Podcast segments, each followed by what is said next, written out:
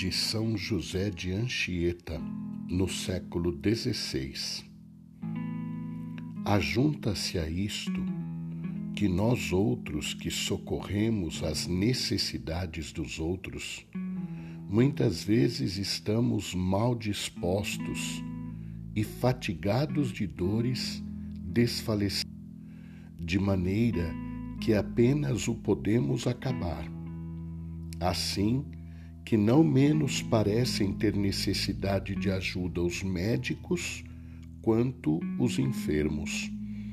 Mas nada é árduo aos que têm por fim somente a honra de Deus e a salvação das almas, pelas quais não duvidarão dar a vida.